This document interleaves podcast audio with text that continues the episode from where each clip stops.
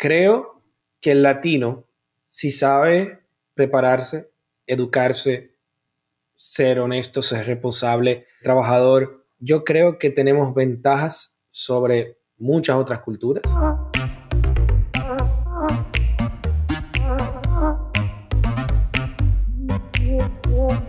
Acércate a las finanzas de manera simple y consciente para que tomes el control y disfrutes tu vida con intencionalidad.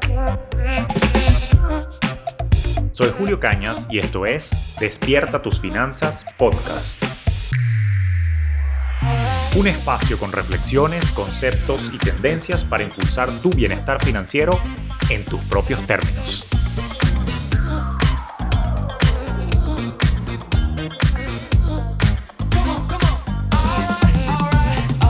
¿Qué tal? ¿Cómo está la vaina? Te doy la bienvenida a un nuevo episodio de Despierta tus Finanzas Podcast. Como siempre, vale, una hemorragia de placer estar acá contigo para compartir tendencias, noticias, tips, pero hoy en particular estoy muy emocionado porque hace ya unos cuantos episodios te hablé de los neobancos, que es justamente esta nueva tendencia del mundo de la tecnología financiera, o mejor conocido en el vocablo anglosajón como fintech, donde justamente están surgiendo unas nuevas herramientas y soluciones mucho más frescas, mucho más simples, mucho más sencillas, pero sobre todo mucho más digitales, que nos están facilitando la vida al momento de consumir productos bancarios y productos financieros en líneas generales. Y tuve la dicha de dar con un emprendedor y estoy muy orgulloso de él porque primero es un emprendedor latino que se radicó acá en los Estados Unidos y que a través de su proyecto, del cual ya te vamos a contar, tuvo la oportunidad de formar parte nada más y nada menos que de una de las aceleradoras más prominentes e importantes del mundo de los startups en los Estados Unidos, conocida como Y Combinator. Y eso para mí es un orgullo porque quiero ver a los latinos comerse el mundo y contribuir al progreso de la sociedad y particularmente la industria financiera para la cual yo pertenezco. Pero aunado a ello, es hermano de mi mentora de mercadeo, a quien le tenemos mucho cariño en esta comunidad de Despierta tus Finanzas Podcast, es hermano de Vilma Núñez. Así que sin mayor preámbulo, estoy orgulloso de tener acá a nuestro querido Piero Núñez del Risco. Piero, bienvenido acá a Despierta tus Finanzas Podcast. ¿Cómo estás? Gracias, Julio. Pues feliz de estar contigo y con todos los que nos escuchan y nos ven. Pues la verdad que un, un tremendo placer. No, no, encantado, encantado. De verdad que eh, cuando supe de, tu proyecto, que tiene un nombre, por cierto, bastante caribeño y que ya vamos a hablar de él, del proyecto de la empresa Pana, que justamente está en el sector fintech y estuve leyendo las noticias y de verdad que es súper, súper impresionante. Pero antes de entrar allí, este, yo que vengo del mundo también financiero, pero aquí ya me conocen a mí, Quisiera saber de tu trayectoria, o sea, cómo entra Piero Núñez del Risco al mundo de las finanzas, cómo ha sido tu carrera y cómo llegas a ser el Piero que eres hoy en día, que está liderando uno de los proyectos más interesantes que he escuchado en los últimos tiempos. Cuéntanos un poquito de tu background y de tu trayectoria, lo que te trae acá. Mira, ante todo, mil gracias, Julio. La verdad que a mí, eh, si lo ponemos de una forma quizás simplificada, yo, como tú sabes, vengo de una familia artística. ¿Qué pasa? Yo mi papá era una persona que trabaja en los medios de comunicación, mi tío, eh, mis primos, eh, mi hermano, todo el mundo de alguna manera estaba ligado al tema publicidad, comunicación, medios y demás. Y de hecho yo hasta tuve mi programa de televisión cuando era pequeño. Y llegó un punto en que me di cuenta que eso no era lo mío, que eso no era lo que quería. Pero sí se me hacía fácil hablar, sí se me hacía fácil transmitir una idea, transmitir un conocimiento. Y me gustaban mucho los negocios. Entonces ahí me di cuenta que yo realmente quería el tema de negocios, algo relacionado a negocios como tal, y desde muy pequeño. Y un día, pues, hice una pasantía en un banco y me encantó. Me encantó, entendí lo que era un banco, cómo funcionaba, y a lo largo que fui creciendo en mi carrera, desarrollándome en temas de fondos de inversión, de eh, aseguradoras, de bancos y demás, pues ahí dije, ¿cómo puedo entonces explotar quizá esa capacidad creativa de comunicación que tengo? Y la verdad que me vino muy bien en tema de las ventas y en el tema de estrategias, como tratar de transmitir una idea y tratar de transmitir ese conocimiento. Y, como entre una mezcla y otra, pues me di cuenta de que tenía algo que me gustaba, tenía algo que podía ayudarme a explotar ahí. Y la carrera a la que me dediqué a hacer fue no solamente a mejorar cada día, sino que me di cuenta que quería ser algo de gran impacto en el mundo. Yo quería, era como que ese sueño de grandeza de querer hacer algo de gran impacto, de gran repercusión y que pues, afecte positivamente la vida de muchas personas. Y lo primero que me que confirmé fue que tenía que prepararme para eso. Entonces ahí empezó pues una carrera eh, donde todo se trataba de todos los días mejorar, todos los días corregir eh, eh, mis defectos, todos los días pues aprender cosas nuevas y convertirme en ese líder, en ese cabeza de empresa que algún día quisiera ser. Qué bueno, qué bueno. Y oriundo de República Dominicana, o sea, tu carrera arrancó fue allá, ¿cierto? En la, en la banca local, ¿correcto? Correcto, ¿no? mira, yo empiezo en República Dominicana y empiezo en Banco Popular Dominicano, luego voy al Grupo Universal eh, y estoy en, roles de Internet Banking, empecé realmente, mi primer trabajo fue Digital Banking en, Dominicana, ahí, ahí mi, trabajo era servicio al cliente detrás del computador, cuando alguien escribía con un reclamo, ahí estaba yo, y ahí realmente aprendí lo que era el banco de principio a fin, eso fue una, una oportunidad muy, muy interesante porque logras entender todo o sea, te, aprendes todo para poder responder. Y sigo creciendo en, el mundo laboral y paso a la aseguradora del Grupo Universal, que era parte del mismo grupo financiero, en el rol de banca seguros. Eh, luego paso al fondo de inversión de ese grupo a dirigir el área comercial de ese grupo. Entonces, si, si te fijas, fui viendo el tema dinero desde diferentes ópticas, como del tema digital, desde el punto de vista de riesgo, del punto de vista de inversión, del punto de vista de crear valor, de diferentes aspectos, fui viendo el tema dinero y un día decidí emprender y emprendí un proyecto llamado Mesuma.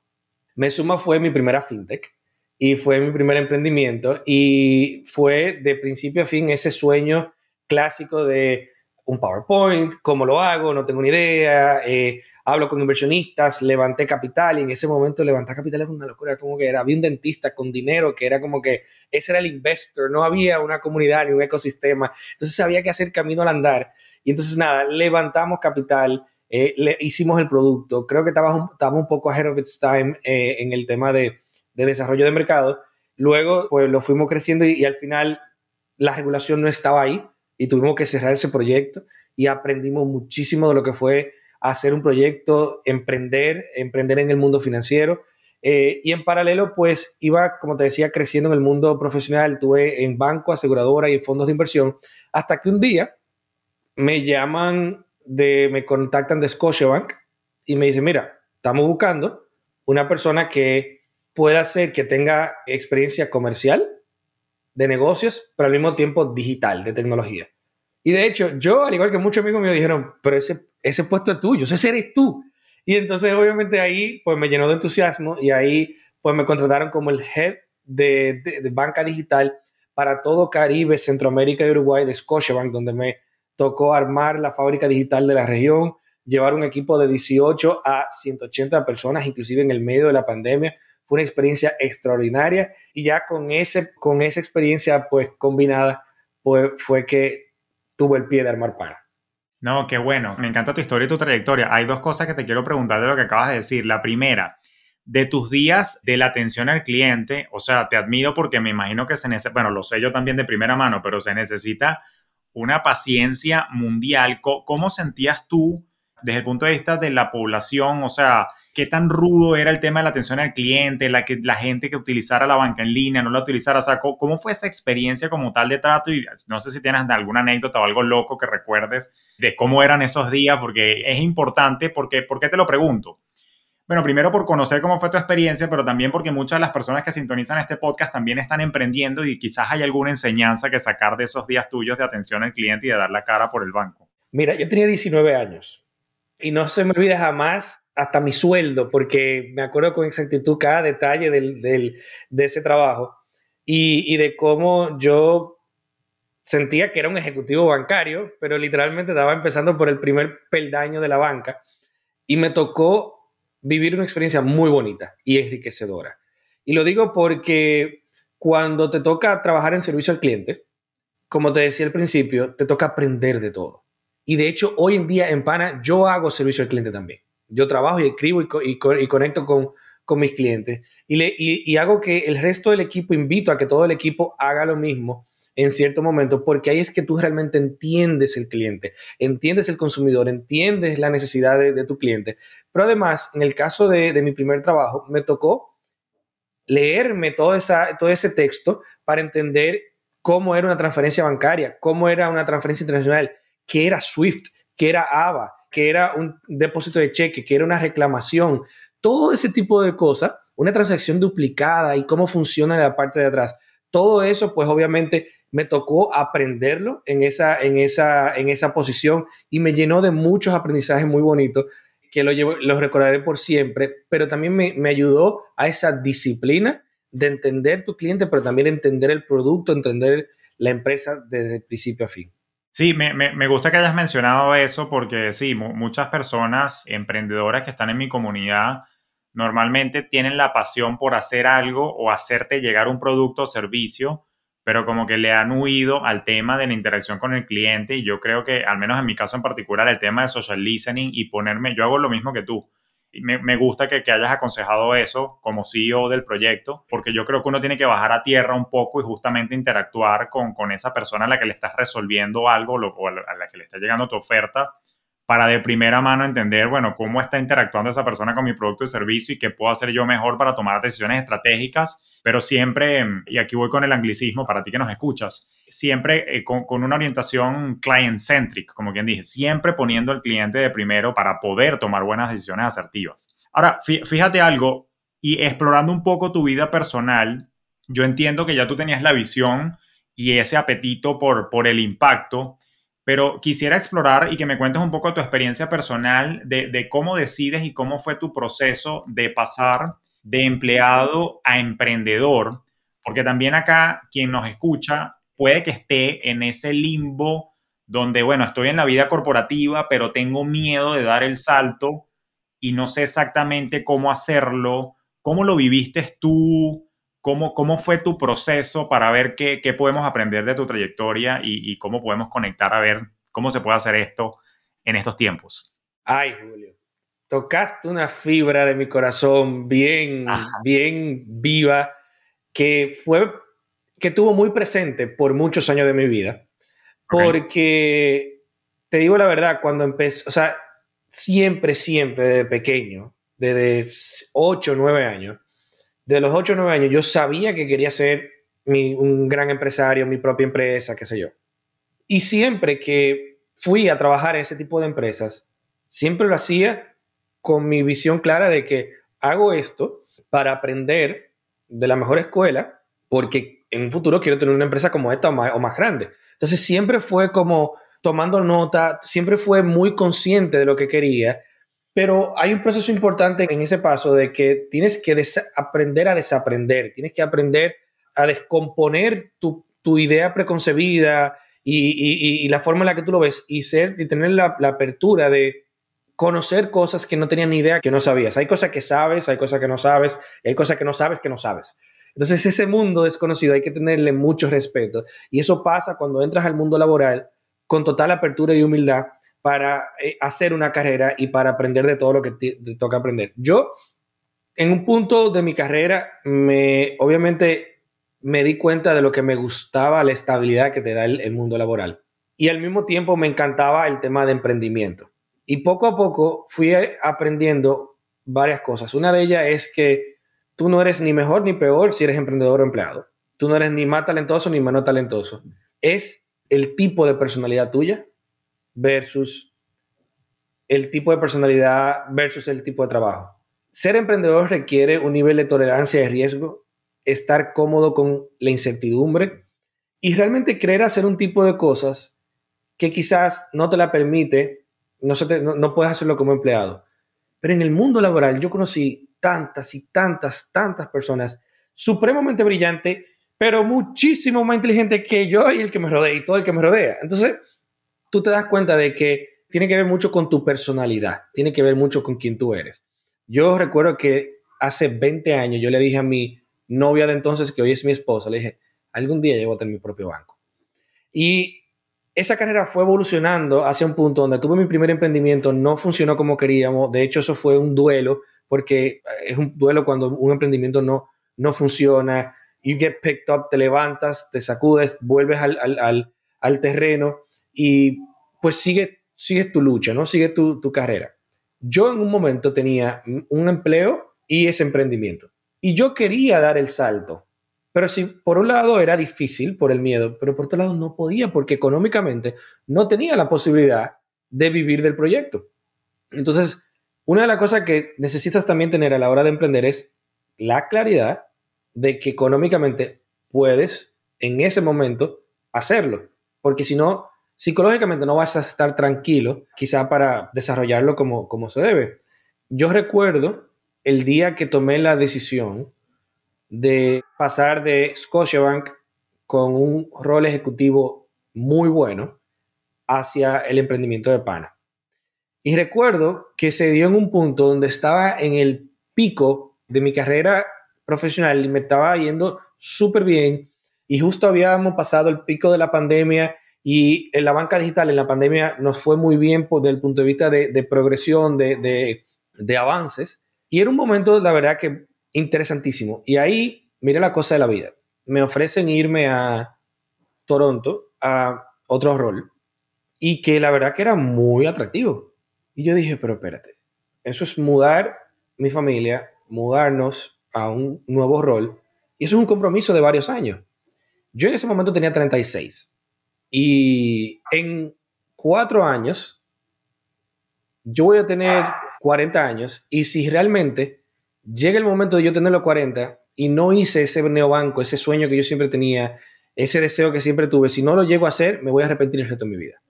Y eso era más fuerte que el deseo de estabilidad que yo tenía. Y entonces ahí viene una parte interesante que fue cómo yo le vendía a mi familia, a mi esposa y a todo el mundo ese cambio. Dicen que lo primero que tienes que hacer es atraer la gente que te rodea para que se unen contigo a la misma causa. Luego tiene que enamorar a un equipo y luego un equipo a un grupo de inversionistas y luego a tus clientes y luego a tu consejo y así sucesivamente. Pero todo empieza con el grupo que te rodea.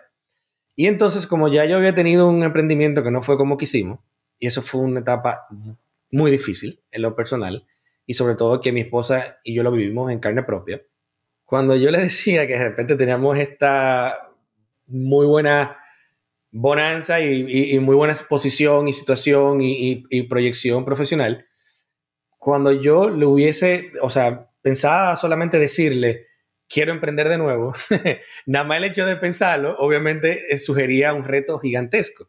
Pero un día la fui trabajando como ser in the stage y yo, mira, eh, me presentaron esta opción, me gusta, pero quiero explorar diferentes opciones, nada más para no tener una sola quiero ver si hago esto, quiero ver si hago un proyecto de consultoría. Fui como setting the stage hasta que una de las opciones que tenía era, y otra vez hacer un nuevo banco.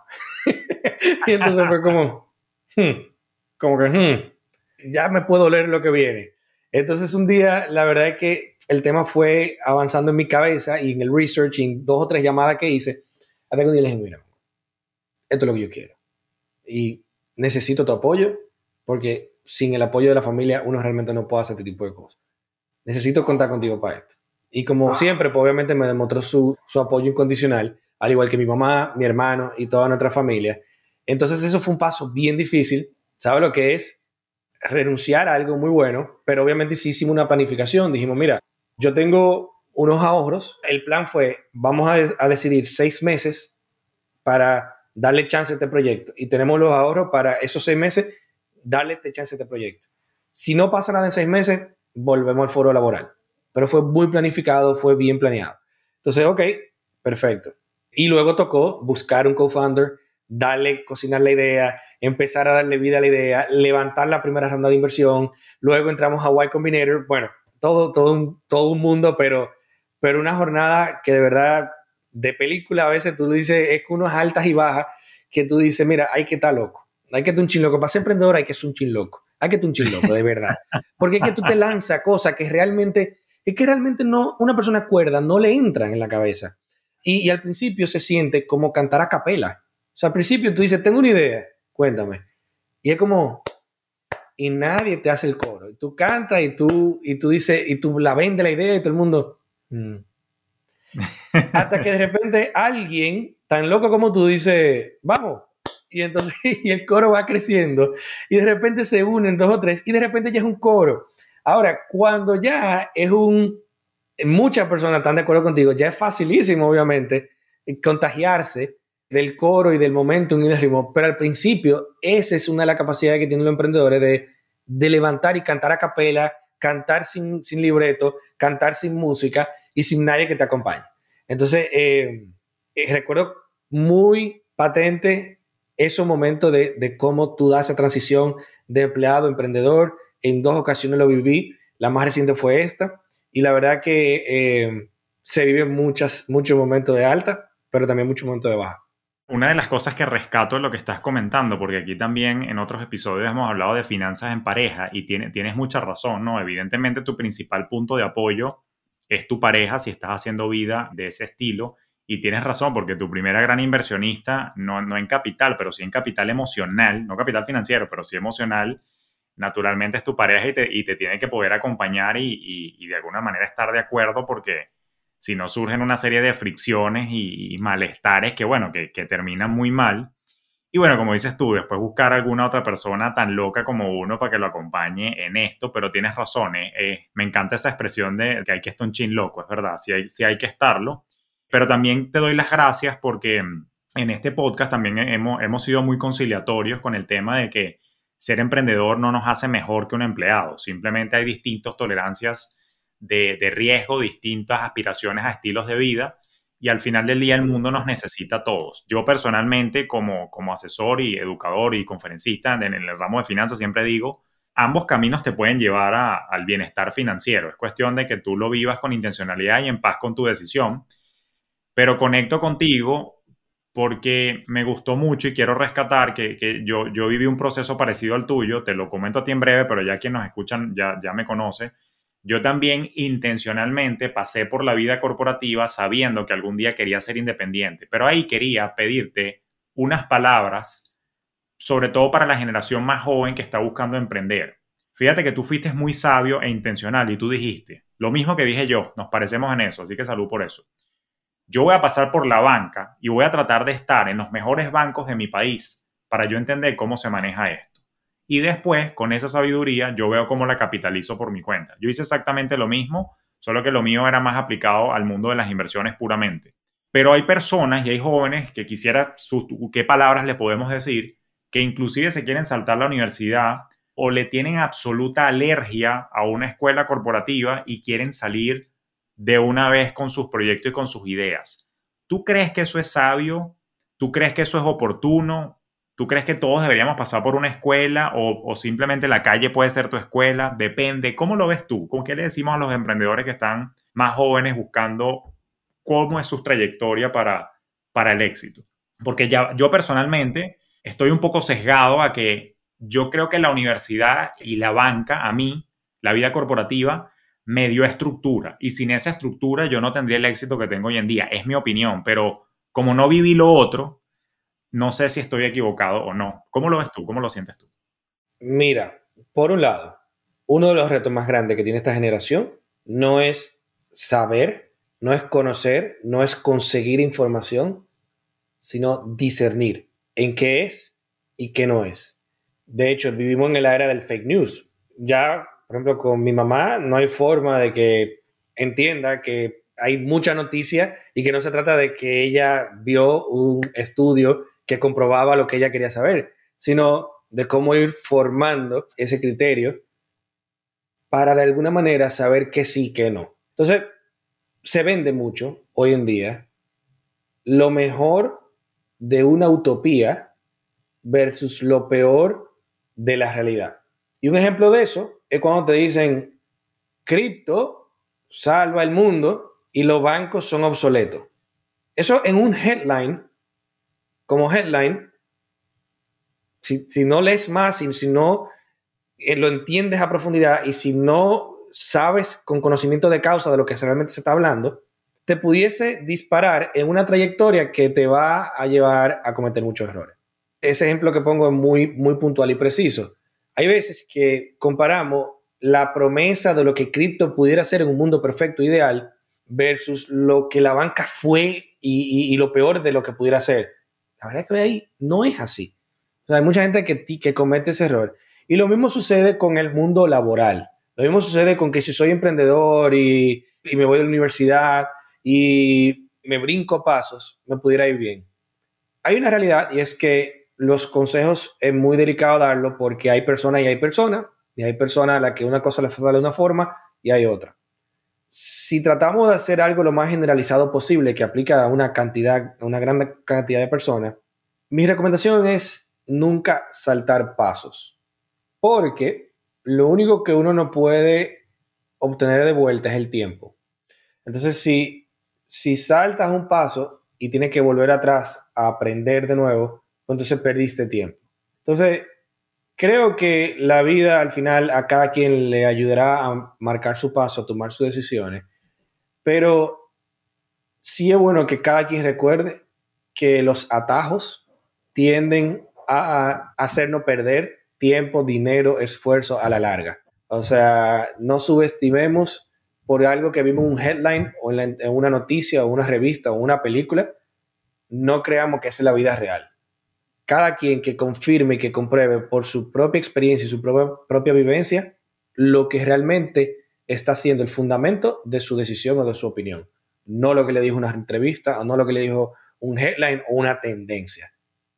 Estoy totalmente de acuerdo y me, me gusta eso, lo de los atajos, y me, me, parece una manera muy elegante de ponerlo, tratar de no, no brincarnos etapas y pasar por un proceso de, de aprendizaje. Y bueno, y estoy coincido contigo, o sea, hay casos de casos todo depende también del capital social y capital económico que cada quien tenga. De repente, si tú de repente vienes de una familia caudalada, bueno, no necesitas ninguna escuela porque capaz tienes el soporte del network y la economía familiar que te ayudan a arrancar un proyecto y los que son asesores de tu familia pueden ser los tuyos, pero otros que de repente venimos de, otro tipo de origen, bueno, sí necesitábamos hacer eso, pero pero me gusta que por lo menos no hay que buscar atajos, sino justamente tratar, muy fintelhor eso de, de tratar de no, no, no desperdiciar el tiempo. Y de esa manera entiendo entonces que de una forma planificada, consensuada, negociada con tu esposa, das el brinco y empieza entonces este proyecto PANA, que me encanta el nombre. Háblame del origen de PANA como tal. Dame la definición de PANA. ¿Qué es PANA hoy en día y ¿Qué es eso de un neobanco? Ya aquí se explicó, pero vuelven a repetir que lo quiero escuchar de tu boca. ¿Qué es un neobanco y qué es PANA? Cuéntame de eso. Mira, PANA es lo que para nosotros como bandera latina significa. Es ese amigo, es esa mano amiga, es ese samaritano, es ese, ese, esa persona que sin conocerte actúa como tu hermano. Y ese es el latino a la hora de cuando alguien llegue a Estados Unidos. Si llega una persona a Estados Unidos que es amigo de un amigo que yo no conozco, es muy probable que el que ya vive en Estados Unidos reciba a esa persona que viene como si fuera una familia. Ese sentido de amistad, ese sentido de, de pana, ese sentido de, de, oye, esto lo entendemos tú y yo porque somos latinos, nosotros nos entendemos y tenemos esa conexión humana, entendemos esa conexión familiar, aunque no tengamos la conexión de sangre. Ese, eso es pana y eso es lo que nosotros queríamos llevar al mundo bancario que no existe. Entonces, la verdad es que nos dimos cuenta de que hay una oportunidad gigantesca y desde hace muchos años donde la banca en Estados Unidos ha avanzado mucho en sentido general, pero en el caso de los latinos, de los hispanos, no se siente así. Se siente como que la banca fue desarrollada quizá también para incluir a los latinos, pero no fue desarrollada por latinos. Y quizás por eso es que es una de las, los latinos, los hispanos eh, en Estados Unidos, somos una de las, de las poblaciones o, o diásporas que crece con mayor rapidez y la que más economía o dinámica económica tiene, pero que al mismo tiempo somos de los más underserved o desatendidos financieramente, que es lo mismo que subbancarizado más los no bancarizados. Entonces, obviamente esa realidad la conocemos nosotros, la conoce todo el que la vive en carne propia y la conocen también en el mundo inversionistas. Entonces, un día vengo a Estados Unidos, me doy cuenta de esa realidad y digo, pero espérate, esto es una realidad que la estoy viviendo yo, la están viviendo millones de personas. Esto es algo que hemos hecho o hemos desarrollado en otros países. Esto es algo que nos apasiona mucho. Esto es alguna realidad que queremos cambiar que creemos que podemos cambiar y que la verdad que, que nos, nos, llega muy cerca porque la hemos vivido en carne propia y dijimos, tenemos que hacer algo. Y ahí es que desarrollamos PANA como un neobanco, que un neobanco es una solución bancaria que no tiene sucursales físicas, sino que se maneja todo a través del teléfono o el computador, donde puedes abrir una cuenta bancaria en el caso de PANA, puedes abrirla con tu pasaporte sin un Social Security Number o con tu Social Security si lo tienes. Eso es algo que yo no pude hacer en el momento que entré, porque al no tener social en ese momento tuve que ir a una sucursal bancaria y se sintió como un viaje al año 96 y eso fue apenas un par de años. Me sentí que no querían mi negocio, me sentí que papeles, incómodo, eh, nunca tuve contacto con la persona de nuevo. En fin, yo dije, ¿sabes qué? Esto tiene que cambiar. Y ahí fue que emprendimos este sueño de hacer pana. Y si volvemos al, principio de la conversación, yo siempre soñé con hacer mi propio banco. Entonces nos reunimos con Luis, Luis mi cofundador y CTO, un amigo de hace muchísimos años, una persona que probablemente la mejor decisión que he tomado en PAN ha sido eh, tenerlo a él de, de, co-founder y socio y, gracias a Dios él dijo que sí. Eh, y nos unimos y le dimos vida junto a este, a este sueño en conjunto y, y así nace Pana. Puedes abrir una cuenta con o sin Social Security Number, puedes enviar remesas a más de 80 países sin comisiones escondidas y de hecho gratis hasta 300 dólares.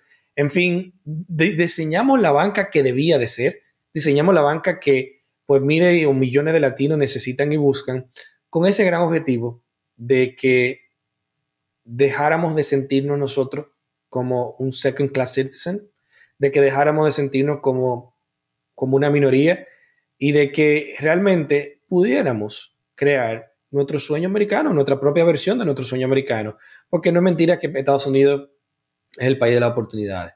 Entonces, así nace Pana y, y bueno, ese es el sueño hubiese querido haber tenido algo así tan pana en el año 2011, porque sabes que yo me, yo me mudo a Estados Unidos en enero del año 2011, inicios de enero, pero yo llego primero a Nueva York, porque, bueno, el proyecto con el que yo me vine trabajando, estábamos abriendo oficina en Nueva York, mi hermano en ese entonces vivía allá, hoy en día mi hermano vive en Suiza, pero cuando yo llego a Nueva York, Nueva York en particular se caracteriza por ser un estado demasiado antipático con la migración y a mí me costó Dios y su ayuda para abrir mi primera cuenta bancaria la semana que llegué, porque no querían abrirme cuenta en ningún lado y mi cuñada tuvo que interceder por mí en una agencia, valga la cuña de Chase, y jalar bola a su ejecutiva para decirle, Pan es mi hermano, o sea, es mi cuñado, o sea, el tipo, mira, el tipo tiene plata, o sea, el tipo trabaja, el tipo coño, o sea, abre la vaina, chavo, me costó. Y después me costó meses abrir una segunda cuenta. De, ya cuando me mudé a Miami un año después, yo, yo vi que Miami era un poquito más amistoso. Ciertas zonas de Miami, algunos bancos eran más amistosos, pero aún así te la ponían cuesta arriba. Y de verdad que era difícil. Hay una cosa que quiero aclarar. Dijiste que puedo abrir la cuenta con pasaporte o Social Security Number, pero le abres cuenta nada más a personas que viven en los Estados Unidos, ¿cierto? Nada más a quienes viven en Estados Unidos, te pregunto. Por el momento sí, viene una nueva, una nueva etapa donde probablemente podremos abrir cuenta a personas que viven fuera. Que viven fuera y cuando esa etapa llegue, si me permites adelantarme en lo que estás trabajando, cuando logres materializar eso, vas a poder abrir cuentas sin que la persona venga a Estados Unidos a distancia. ¿O tiene que venir la, la persona también para acá? No, esa es la idea y, estamos trabajando, pero, pero aún un, poco temprano para eso, pero es la idea. Por el momento, personas que viven en Estados Unidos. Ok, entonces, para ti que nos escucha, a la fecha en la que hicimos esta grabación, a inicios del año 2023, esa es la situación.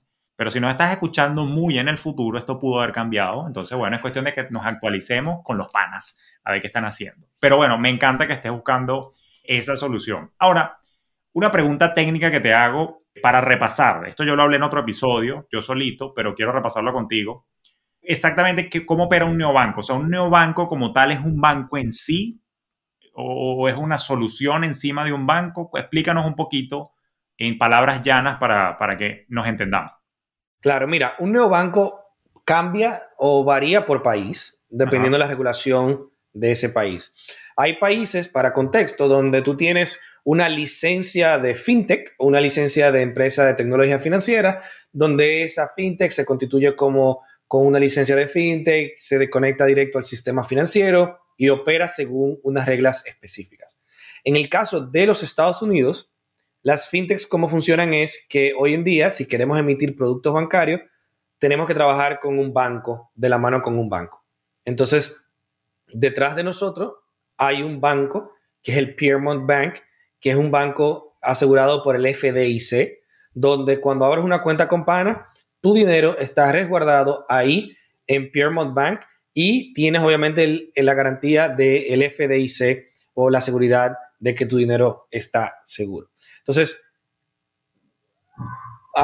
por fuera de lo que es la, institución bancaria como tal, obviamente nosotros tenemos una plataforma que va desde, el aspecto de procesamiento de pago, desde el aspecto de la aplicación, del aspecto de la, inclusive de la remesa y demás, pero eh, un neobanco conecta esos diferentes componentes, banco, procesador, eh, impresora de tarjetas, eh, la parte de la remesa, eh, eh, eh, y, todo ese conglomerado de cosas, pues un neobanco lo agrupa todo y ofrece el servicio bancario tanto de apertura de cuenta como de transferencias, de pagos y de recaudos, todo a través de una, de una aplicación bancaria 100 de algo 100% digital, o sea, sin sucursales físicas.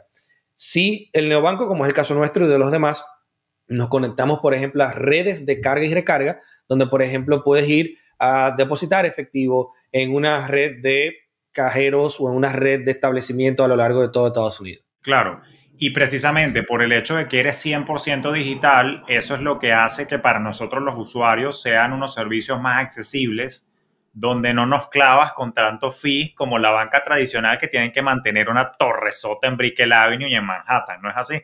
Sí, la verdad que esa, esa, esa agilidad y esa, esa ligereza de peso de, de estructural que tiene los nuevos bancos nos permiten transmitirle al cliente eh, pues esos beneficios.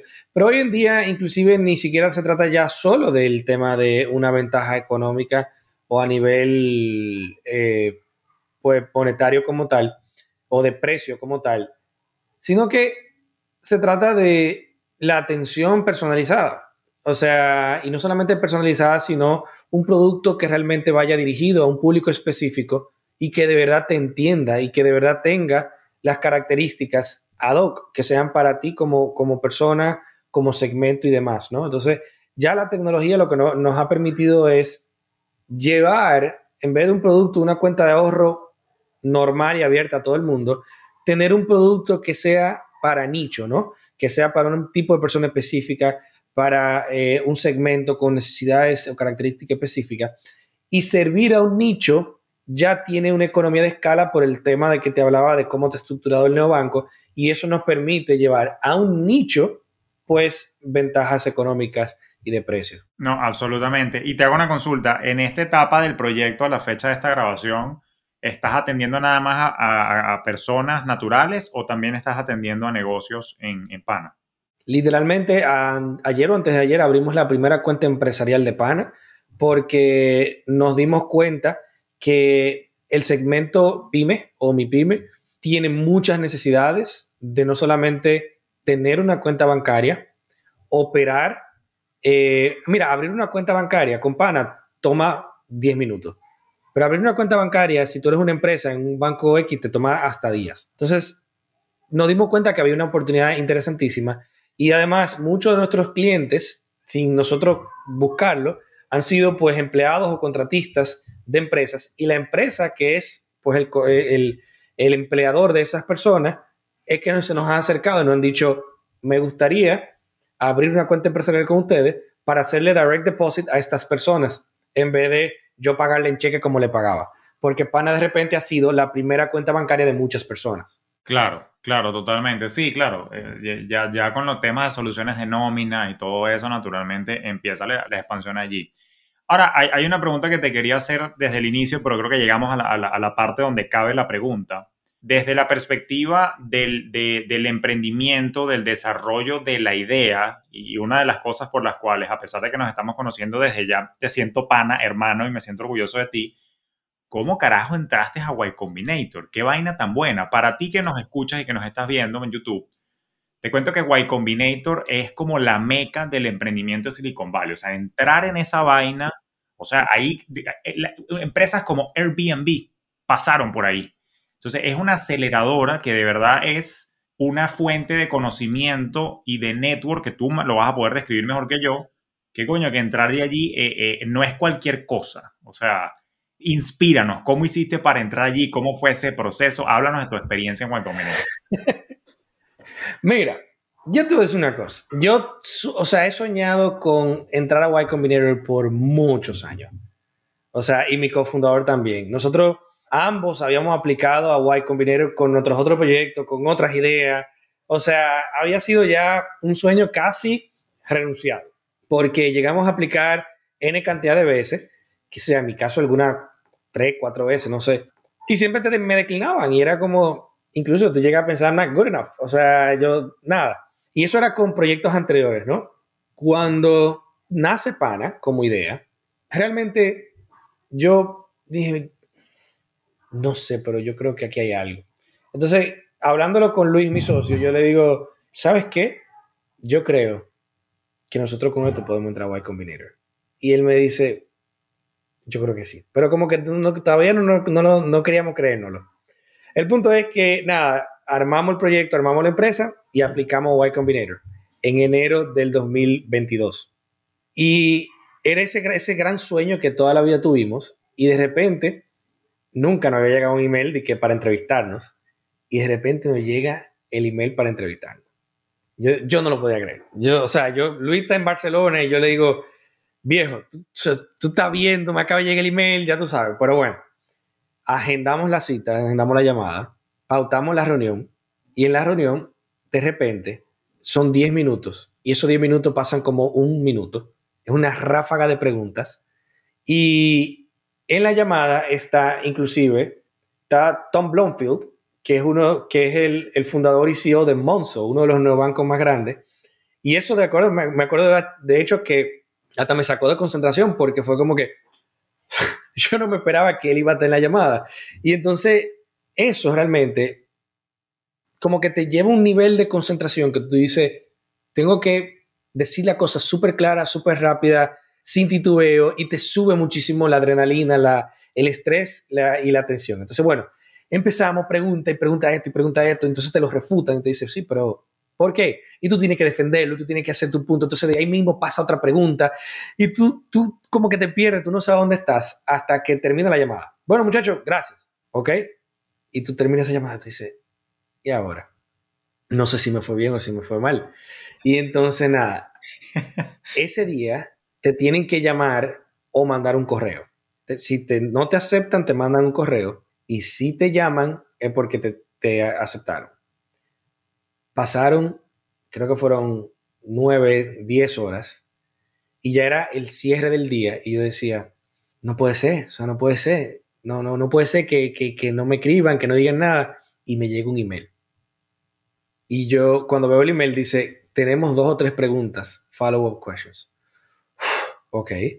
Cuando vemos la pregunta decimos, nos encanta porque son preguntas que, que, sabemos responder muy bien.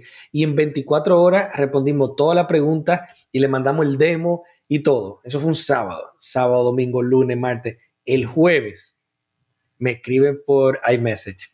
Hola, Piero. Te habla tal persona de YC. ¿Puedes hablar? Claro.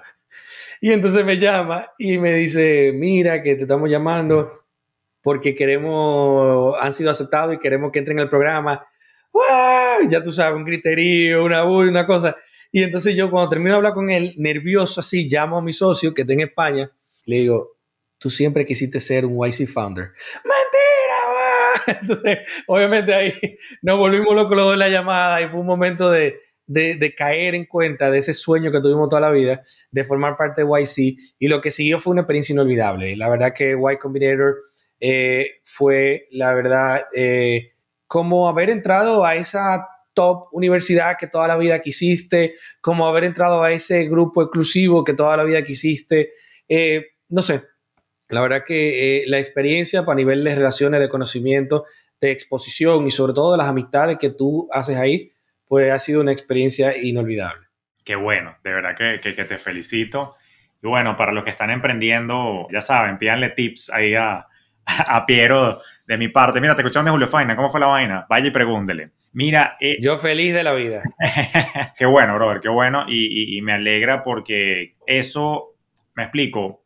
Bueno, yo que personalmente conozco a tu familia, evidentemente sé la, la calidad humana y la calidad profesional que traes ya, a mí no, no, no hace falta explicarlo, pero lo que me encanta como latino, lo que me hace estar orgulloso y como buen pana, que familia que te siento, coño, eh, es un espaldarazo muy sabroso a tu proyecto y, si a Y Combinator le pareció interesante como para aceptarte, es porque venimos con todos los hierros a innovar y apoyar a la comunidad. Hay una pregunta que no quiero que se me escape, porque el tiempo pasa volando, pero hay una pregunta que no quiero que se me escape, y es que este humilde servidor, como líder de un movimiento de bienestar y liberación financiera para los hispanos, radicado en Estados Unidos, le quiere preguntar a un líder innovando en el sector de la fintech, ¿qué le depara a la comunidad hispana y particularmente a la de Estados Unidos con respecto al futuro de la banca, la bancarización? ¿Cómo ves tú el tema del hispano y la evolución en todos estos temas que has estado estudiando, que has estado viendo? Porque yo estoy anonadado con la noticia, que no es nueva, por cierto. Coño, que ya a la vuelta de unos años nosotros los hispanos vamos a ser la mayoría, la minoría mayoritaria de los Estados Unidos.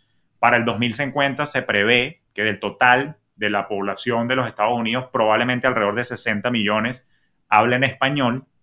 O sea que sin querer queriendo y en el buen sentido, con la buena disposición de sumar, venimos a conquistar esta vaina. ¿Cómo ves tú el futuro del hispano y cómo podemos apoyarlo, chicos, entre los dos, para que el hispano eche para adelante con su finanzas? Mira, estamos viviendo en un punto de inflexión gigantesco donde se está dando un cambio gigantesco en la tendencia. Eso yo lo veo como, como un punto neurálgico y un punto clave en la historia del latino en los Estados Unidos. ¿Por qué?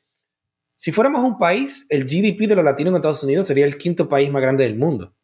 O sea, tenemos una economía gigantesca cuando consolidas la economía de, de los latinos en Estados Unidos.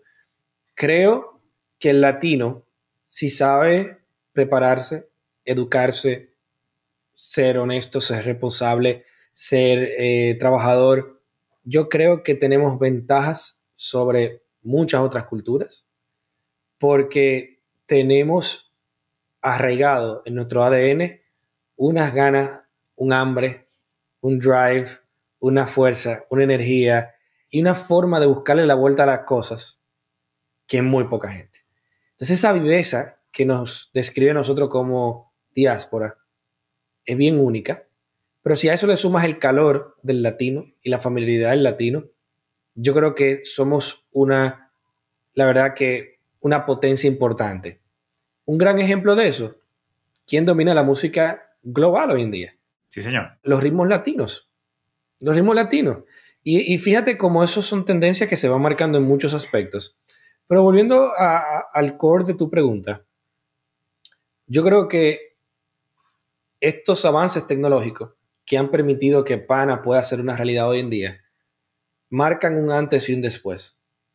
Y nosotros entendemos que por muchas razones arraigadas en nuestro pasado, culturales, de lenguaje, de confianza, de, de, de rapport, de sentimiento, de, de, de, muchos, de muchos, en muchos aspectos, han hecho que la banca no le hable a nuestra diáspora. Y eso está cambiando. Y al eso cambiar, eso hace que ahora muchas personas puedan tener acceso a productos y servicios financieros saludables. Puntualmente, para mí, ¿qué me llena de entusiasmo a la hora de ver cómo podemos seguir progresando para ser, PANA tiene la misión de ser la plataforma bancaria de ese 28% de la población americana en el año 2060, como tú mencionabas.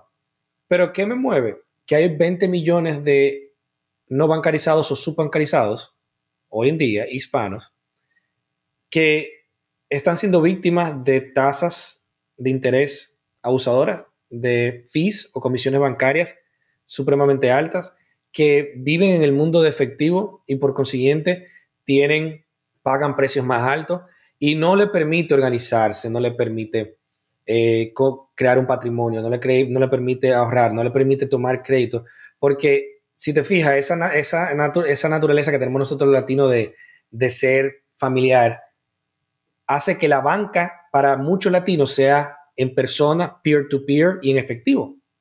O sea, el famoso SAN, la tanda, las roscas, diferentes nombres tiene, es uno de los métodos más populares de banca. De banca. Así que yo tomo prestado, así que yo invierto. Inclusive tiene una razón cultural. Muchas personas prefieren poner su dinero en una tanda o en un SAN o en una sociedad como una colecta porque lo protegen de que venga un compadre o un amigo y le pida dinero prestado. Si está en el banco, no tiene excusa para no sacarlo. Pero al ponerlo ahí, sí, obviamente, tiene la excusa de que no lo puede prestar a otra persona. O sea, mira qué, qué, idiosincrático, mira qué interesante es el tema cultural. Entonces, nosotros entendemos que en la medida que podamos ir ayudando a personas a cortar ese flujo de efectivo, empezar a que el salario, el sueldo, el primer depósito empiece digitalmente y ya obviamente se, va al resto del ecosistema de manera digital, pues obviamente yo creo que eso nos permite entonces hacer que esas personas dejen de ser invisibles para el crédito y podemos ya eh, hacerlos más visibles al sistema para que puedan tener eh, un score crediticio, que puedan tener mejor score crediticio y demás. Porque nuestra, nuestra teoría es que, es que el grupo de personas que vive fuera del sistema, la mayoría son trustworthy, son de confiar, porque esos grupos de ahorros en persona trabajan en base a la, confianza. Claro. Pero esas personas van al, al banco y no le prestan. Entonces nosotros en PANA lo que queremos es traer ese, ese comportamiento a la plataforma para poder nosotros hacerlos visibles al sistema y que puedan acceder a productos financieros, eh, a productos y servicios financieros como el resto de la población. Sí, mientras te escuchaba con atención, que me gusta lo que estás planteando, me hiciste recordar, aunque tengo una laguna mental, pero cuando estaban estudiando eh, los asuntos de microbanca y microcréditos en la India, eh, justamente se demostró que esos segmentos de la población más desatendidos, desprovistos y que nadie les paraba bola, resultaban ser los más fieles por un tema de gratitud hacia estas nuevas entidades que les prestaron atención y los índices de morosidad eran muy bajos, a diferencia de los manganzones que toda la vida han tenido acceso a las bancas que a veces son más mal portados con los créditos. Entonces lo que estás diciendo tú es muy, muy cierto yo creo, yo, yo creo que, que sí hay una oportunidad importante de apoyarles. Y también en mi comunidad yo he recibido muchas quejas, o sea, más que quejas como lamentos de que, concha, le estoy llegando al país y me tocó sacar un carro y, concha, le estoy pagando 25% de tasa de interés por un crédito, cuando yo sé que de repente las tasas estaban bien y claro, hay todo un problema ahí que no tenías el historial y no sé qué, pero sí creo que tienen que existir y, agradezco que hay personas como tú buscando la solución justamente para hacer que la transición sea lo, menos traumática posible, sobre todo para quienes estamos jugando, porque la verdad es que eh, los, los orígenes acá en el sistema cuestan, chamo, cuestan mucho. Óyeme, yo que cuando me mudé con mi familia, comprar un carro, lo tuvo que, o sea, tuvo que cogerlo, tomar el préstamo a otra persona porque a mí no me financiaban. Alquilar una casa, el depósito de la luz tiene que ser más caro porque tú no tienes un récord crediticio en fin, hay una serie de cosas que tú dices que, no, es más, para mí el, ejemplo más increíble es el del crédito. O sea, por ejemplo, en mi país natal, yo tenía un buen récord crediticio. Yo podía ir a un banco, eh, solicitar un préstamo y me lo aprobaban. Pero yo llego acá y yo no pude meter en mi valija, en mi maleta, yo no pude meter mi récord crediticio. Yo llego acá y no soy nadie, pero yo no soy nadie, o sea, yo no soy invisible, o sea, personas como yo que llegan a un país y que la verdad es que se mudan para hacer una nueva vida, podemos ser dominicanos, colombianos, mexicanos, brasileños, de cualquier nacionalidad, que de repente queremos mudarnos con nuestra familia a Estados Unidos para trabajar, para poner un negocio, para emprender o lo que fuere. Oye, ¿por qué tenemos que empezar de cero? Y eso es una de las cosas que nosotros queremos trabajar en PANA, que tú puedas importar tu historial crediticio de tu país natal y que puedas empezar a construir crédito no de cero, sino con ya un producto crediticio que está alineado a, tu, a, ti y a tu capacidad de pago. Eso sería genial, de verdad. Y yo, yo siempre he dicho, yo no soy muy versado en la parte tecnológica, dicho sea de paso, y quiero ser totalmente abierto, pero yo siempre he dicho, estoy ligando que personas como tú lo solventen. Yo no sé si esa vaina se solventes a través de blockchain, donde haya alguna cadena universal y descentralizada, donde yo pueda tener mi historial y mi vaina, pero, pero definitivamente tiene que haber algo universal para que de verdad esto se comporte como una verdadera globalización, porque ahí es donde yo digo que falla el sistema, entonces no me siento tan globalizado cuando me mudo y me pasa también con gente que se va para Europa otra vez, esto es muy, muy común.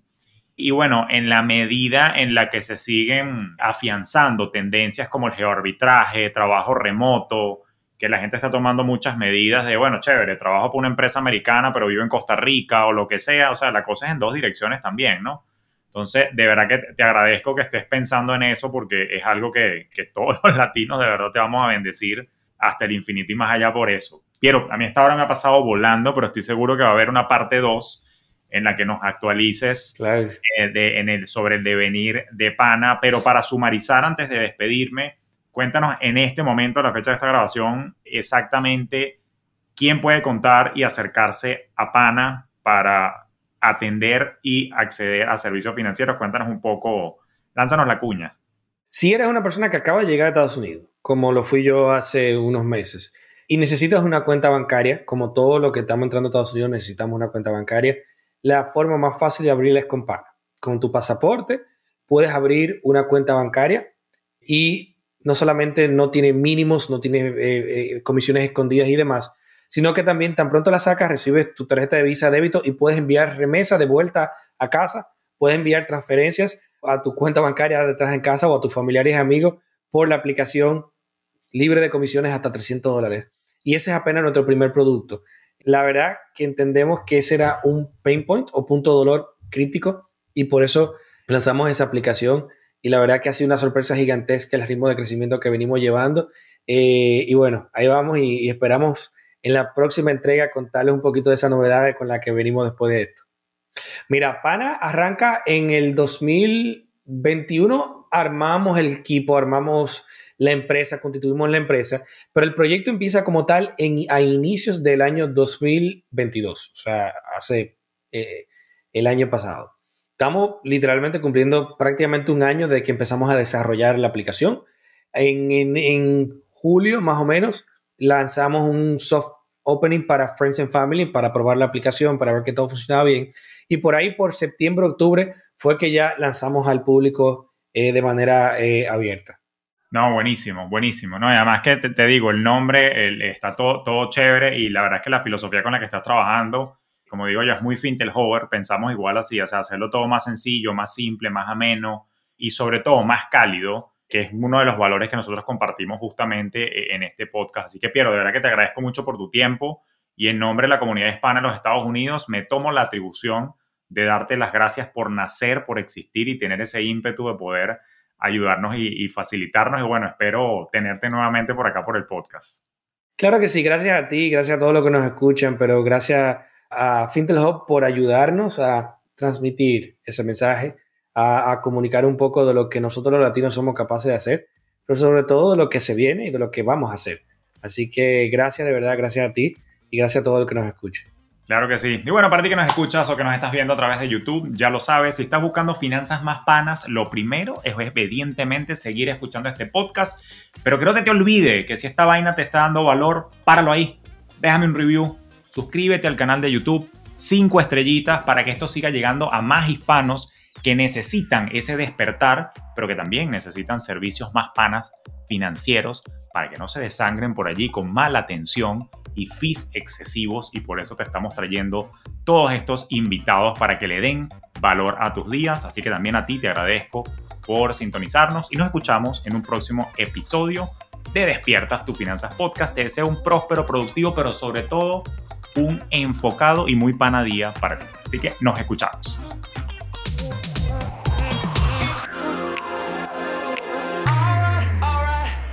Esto fue Despierta tus finanzas podcast con Julio Cañas, un espacio presentado por Fintelhop para impulsar tu bienestar financiero en tus propios términos.